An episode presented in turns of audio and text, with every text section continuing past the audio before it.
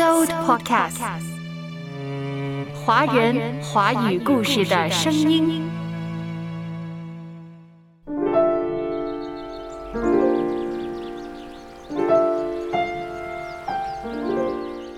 人与动物不同，若要活得好，需要各式工具协助。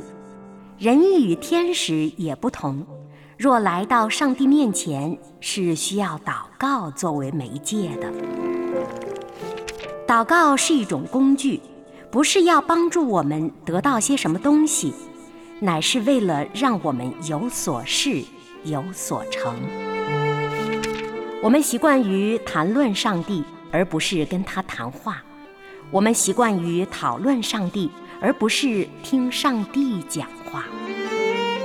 这段话出自一本书，《回应上帝用诗篇祷告》，作者是著名灵修大师尤金·彼得森毕德生，译者是天道书楼总干事廖金元牧师。廖牧师曾经参加过可辉的节目，相信大家听过在七月份廖牧师谈到的关于书展的事儿。你好吗，我的朋友？我是可辉。今天阅读世界，我们继续走进一本本精彩的书。阅读开阔视野，豁达心胸。阅读寻到来处，明白归途。在阅读中看见不一样的世界，遇到更美好的自己。林可辉。阅读世界。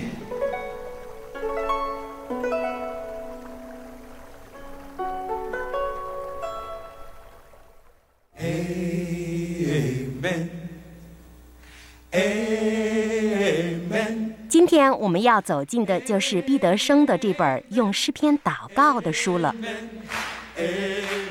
你平时什么时候祷告呢？你祷告的时候都是说些什么呢？你会在祷告之前听一听上帝说了什么吗？关于祷告，毕德生说是人与上帝沟通的语言。祷告是我们在上帝面前表达真实的感受、要求、回应的声音。上帝向我们说话，我们的祷告就是回答。答案常常是沉默的、叹息的、呻吟的，都可以。也可以是愤怒的、怀疑的、咒诅的，也行，只要真心实意。不管是身处黑暗或光明，有信心还是很沮丧，只要你带着满心的希望，真诚地向上帝祷告，上帝都会垂听，也会回应你。毕德生说：“透过祷告，其实上帝在我们之中会执行他的旨意。”我想这句话特别特别，请大家注意听。祷告不是为了满足我们的期待，而是执行上帝的旨意。透过祷告，我们可以参与到上帝的工作中；透过祷告，我们成为上帝创造、救赎和赐福的那位。在毕德生的眼中，祷告有三个层次：首先的主动者是上帝，有了上帝的旨意。我们参与上帝的工作，在其间，我们明白自己的身份是被造的，是被救赎的，是被赐福的。祷告可以学习吗？毕德生的答案是完全可以，而且是有手册的，是有教材的，那就是一百五十篇诗篇。那到底如何透过祷告达成世人和成人的目的呢？那就要仔细阅读《回应上帝用诗篇祷告》这本书了。今天可会先给大家介绍一下这本书到底是在什么样的背景下创作的，还有这本书的内容大概讲了什么。这是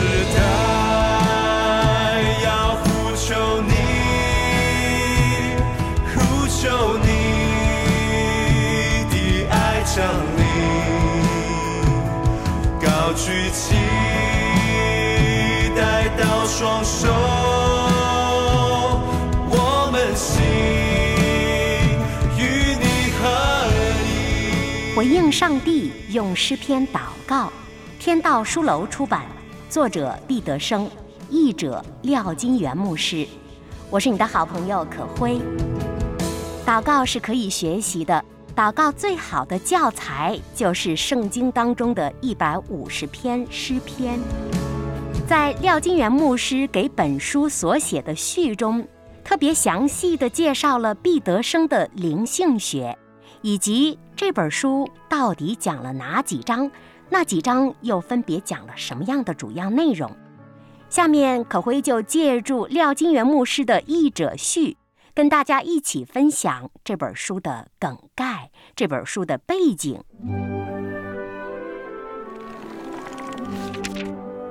说起祷告吧，我们大家很快会想到，有很多很多灵修大师都在教导我们如何祷告。至少我们会想到上个世纪北美福音派的三大灵修大师：毕德生、侯世廷、傅士德。他们相距十载，但是互相欣赏。侯世廷就特别认为，祷告是与神为友。他在《转化生命的友谊》这本书中提出了祷告有四个阶梯。傅士德提到了祷告是归家，是寻找心灵的归宿。他的书很多人都很熟悉，也是很多基督徒的案头书。属灵操练礼赞、祷告真谛，这都是傅士德的代表作。侯世廷特别注重教会历史轨迹的陈述。傅士德呢，特别注重操练系统的建构，而毕德生和这两位不太一样。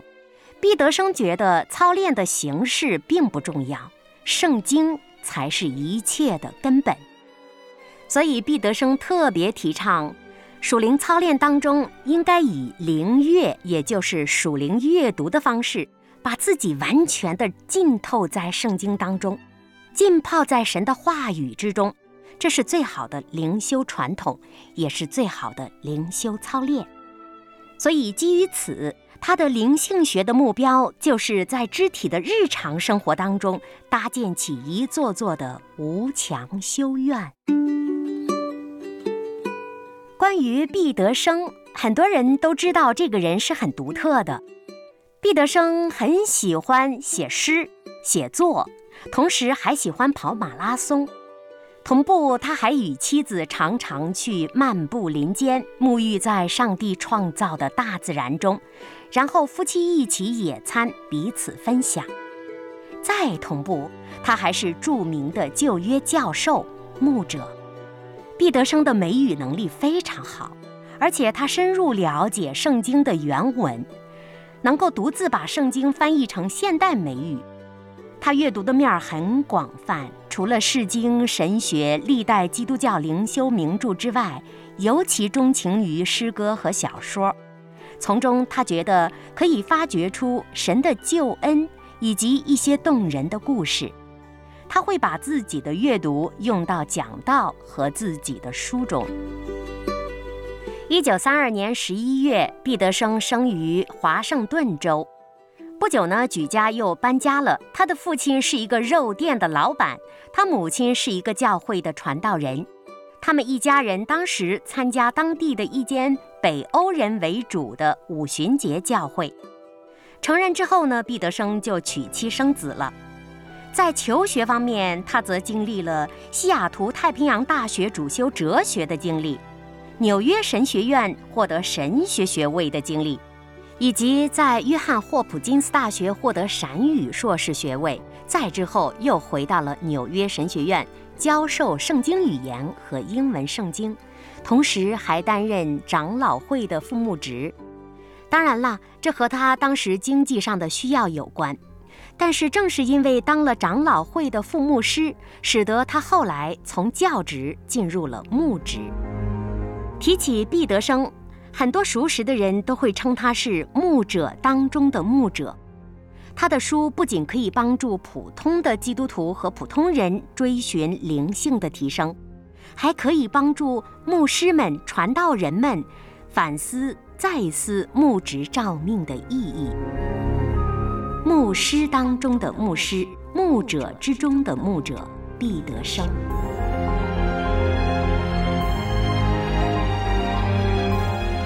毕德生认为，作为一个牧者，他的核心工作就是灵性导引，而灵性操练的核心是什么？祷告，用诗篇祷告。这就是毕德生花费了三十年的时间写作这本书的原因。这本书就是回应上帝，用诗篇祷告。这也是今天阅读世界要主要介绍和走进的一本书。希望这本书可以让听众朋友知道，到底如何用诗篇祷告，以及祷告的真正意义。我是你的好朋友可辉。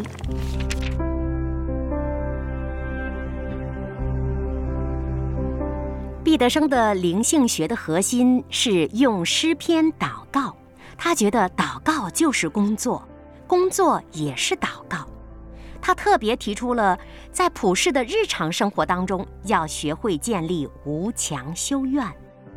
毕德生很接纳修院所呈现的灵性操练精神，另一方面，他也强调，灵性操练应该无所不包，就像修院的修士们一样，每一天可以在任何时间里用诗篇祷告。那些修士们每天在祷告当中生活着，生命渐渐转化，在诗篇中祷告、敬拜、回想、操练，任何时候都可以建立起无形的修院。毕德生所写的《回应上帝用诗篇祷告》这本书，就是教导我们如何用一百五十篇诗篇进行祷告。诗篇很明显是很好的祷告学习工具，它可以帮助愿意属灵操练的人，在祷告当中用一首又一首的诗篇，一遍又一遍地学习祷告。毕德生在写这本书的时候，花费了整整三十年的时间。当时他每天六点起床煮咖啡，花约两个小时时间亲近神。每天以诗篇祷告开始，按着次序一篇一篇祷告。他说：“这是修院院长长久以来的习惯。读完诗篇，他就再读一些其他的圣经经文，新约或者是旧约，然后他才开始其他的工作。”提到用诗篇祷告，他说：“没有什么花巧。”就是慢慢的，一篇一篇的，按照次序，带着想象，虔诚的、顺服的祷告。如果真的可以像这样操练祷告、学习祷告，人的生命就会慢慢的脱胎换骨，死而复活。我且要住在耶和华的。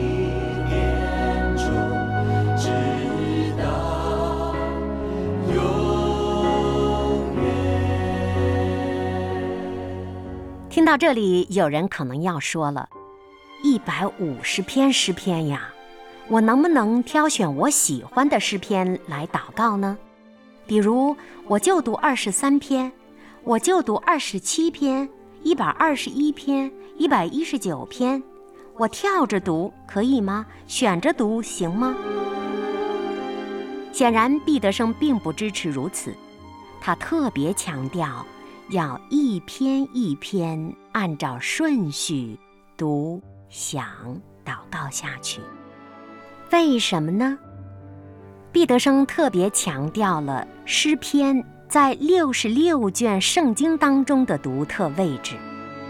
诗篇本身就是一本书，一百五十篇具备着清晰开始和结束的祷告。但它本身也是更大的书《圣经》的一个部分。一百五十篇诗篇不是独立和分割的呈现自己的，诗篇不是一段段祷告的片段，不是藏在沙滩的瓶子里给我们偶然碰上，不知道它来自何方的。事实上，一百五十篇诗篇内在是有序列联系的。这些诗篇不像麦基喜德，没有父亲或母亲或族谱。这些诗篇有律法书为母亲，有先知书为父亲，有茂盛庞大的家族树。大家都知道，圣经正典有六十六卷新旧约书，这是一个整体，是由多位作者同受一个圣灵的感孕而写成的。这一个圣灵的感孕，所谓的灵感，是有一个目的的，就是要启示所有读圣经的人，神的救恩是什么。所以说，诗篇、圣经。都不是按照我们喜欢什么就可以随便读什么的。正点决定了我们的爱物，在它的意义上是不起决定性的作用的。所有的经文，所有的诗篇是彼此相连的，而每一篇、每一段都是以自己的方式为那个共同的救恩目的服务的。每一篇都是必须的，但是又不足够。所以每一篇都要在其他篇的亮光下去使用，彼此相合，互相成就。所以说，我们读经也罢，用诗篇祷告也罢，不可以随便抓取、随便零散的来读，应该整体读，一卷一卷读。最不可取的是单选喜好的篇章去读。将其他的经文全部留下，似乎有一种符合自己心意的超然感觉，但这并不是上帝的美意。诗篇本身它就是圣经的一个部分，甚至可以说它是创世纪、约书亚记、以斯帖记的一部分，同时它也是马太福音、罗马书、启示录的一部分。独立存在的诗篇就不是诗篇了。所以说，毕德生特别强调，应该按照整体的脉络祷告诗篇。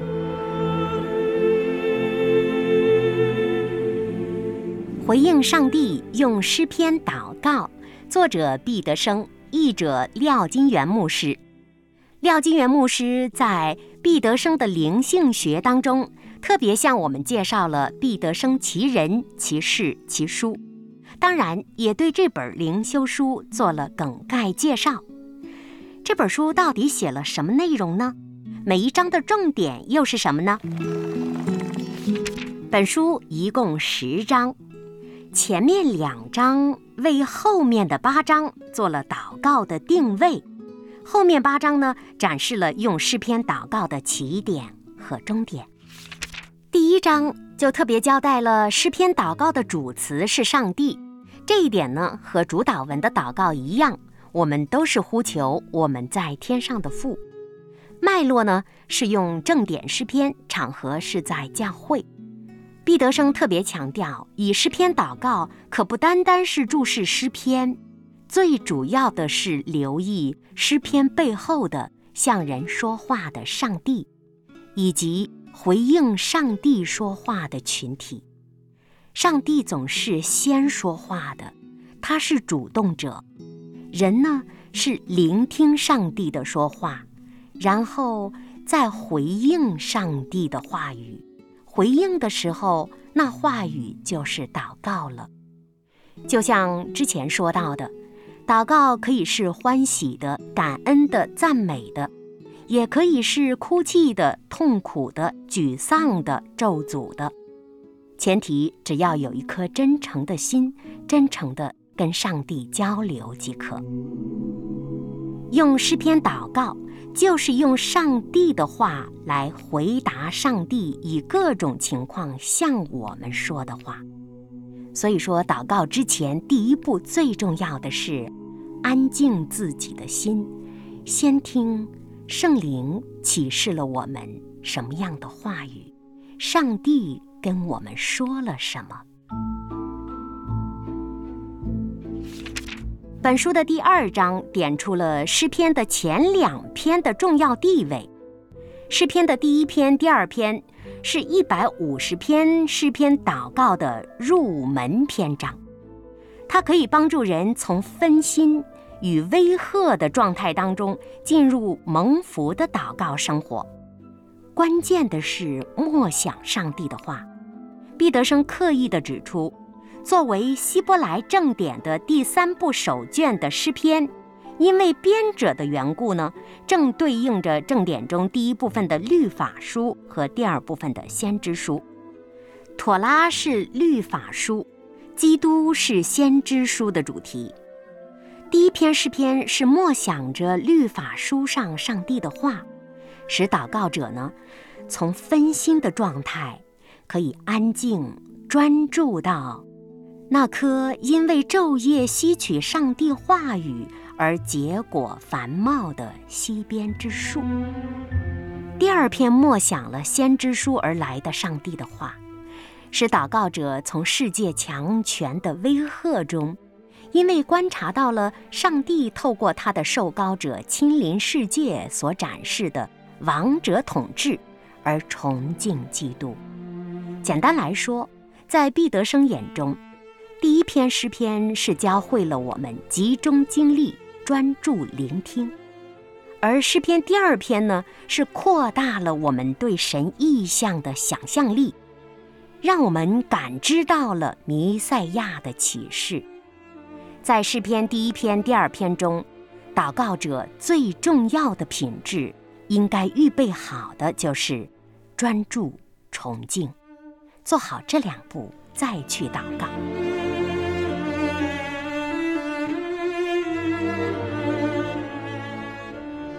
可以说，毕德生给了我们所有人、所有读者、所有听众以很好的提示：祷告之前，先把自己的心安静下来，先想这位令我们敬崇的基督，然后再祷告。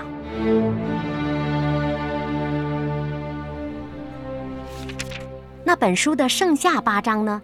毕德生用诗意笔法。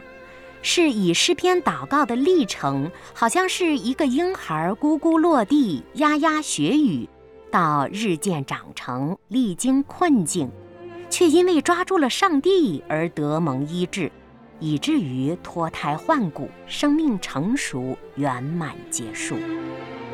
说的简单点儿，余下的八章重点讲如何由不成熟到成熟，学会用诗篇祷告。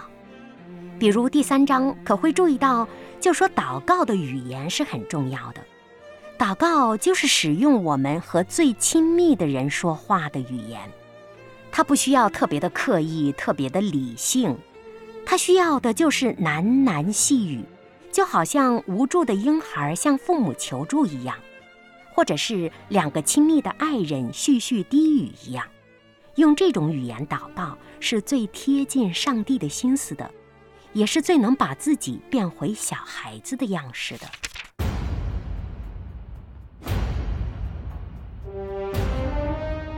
第四章呢，毕德生以诗篇标题“大卫”的，点出了以诗篇祷告就是参与一个更大的故事。从诗篇五部回应了妥拉五书，从大卫的故事到上帝创造与救赎的故事。这个大故事正建构了我们每个人个人的独特的故事。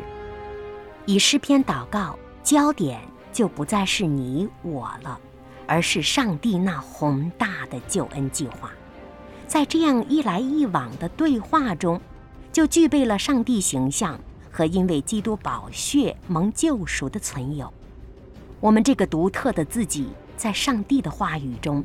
就被一点儿一点儿地塑造好了。第四章讲到了大卫，由大卫到上帝，在宏大的历史故事中，我们找到了每个独特的自己在这历史中的定位。是大卫的故事，是耶稣的故事，是天父的故事，也是你我的故事。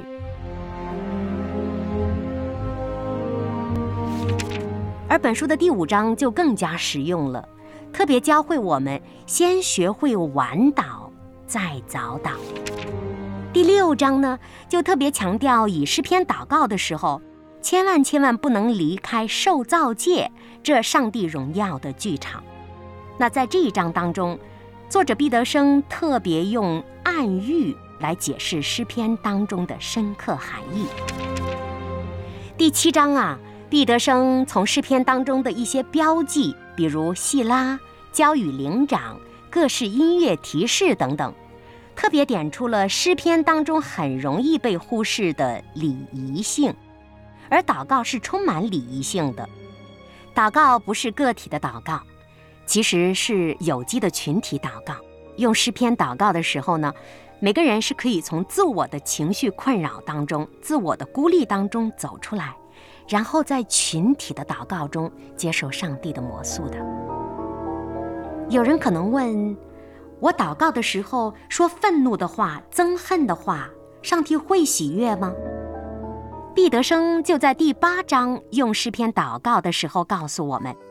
祷告中，我们也可以正视自己负面的情绪，正视我们的敌人，心底里有恨、有愤怒、有批评等等情绪都是很真实的，就把他们直接带到上帝的面前，很真诚地祷告出来。我们知道上帝会处理的，这也是我们对他的信服。其实。翻看一百五十篇诗篇当中，有很多烈火浓烟似的愤怒的词句。诗人们面对邪恶，面对不公义，面对敌人，用愤恨回应。他们的祷告和倾诉也都到了上帝的耳中。裁决者最终仍然是上帝。第九章诗篇的祷告核心是重塑我们的记忆。这一章给可辉留下的印象最为深刻，因为祷告最终会形成记忆。什么意思呢？它会让我们日久天长，不停地告诉自己：“我是谁？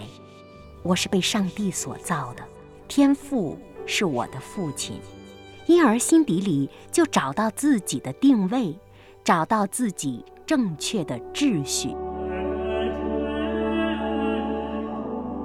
确认了我们是受造者，上帝是创造者，恢复了这种关系，我们就会觉得受造的美好。我们都是罪人，但是上帝的救恩广大，而且不停地跟上帝说话和祷告，也提醒我们记忆起上帝的恩惠，数算恩典。最重要的是，祷告的最终。我们会发出由衷的赞美，这就像毕德生的这本书的第十章以赞美结束一样。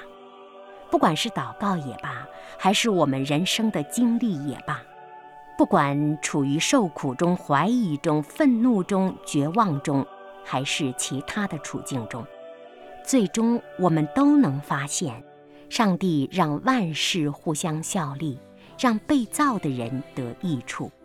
之中，我们会发出由衷的赞美，这也是我们生命的圆满。赞美救主，全能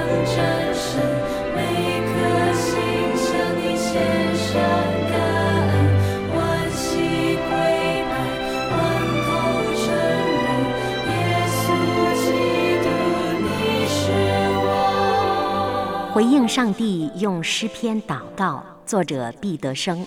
译者廖金元牧师，下期可辉将请来本书译者廖金元牧师，我们一起谈一谈内圣功夫属灵操练。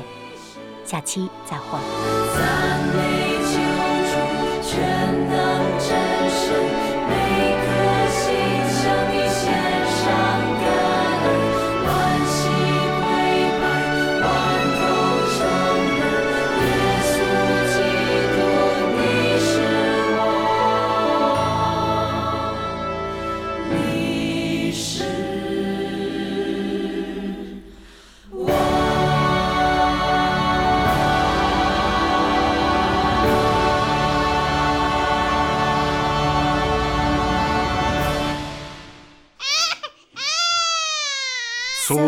Supercast，华人华语故事的声音。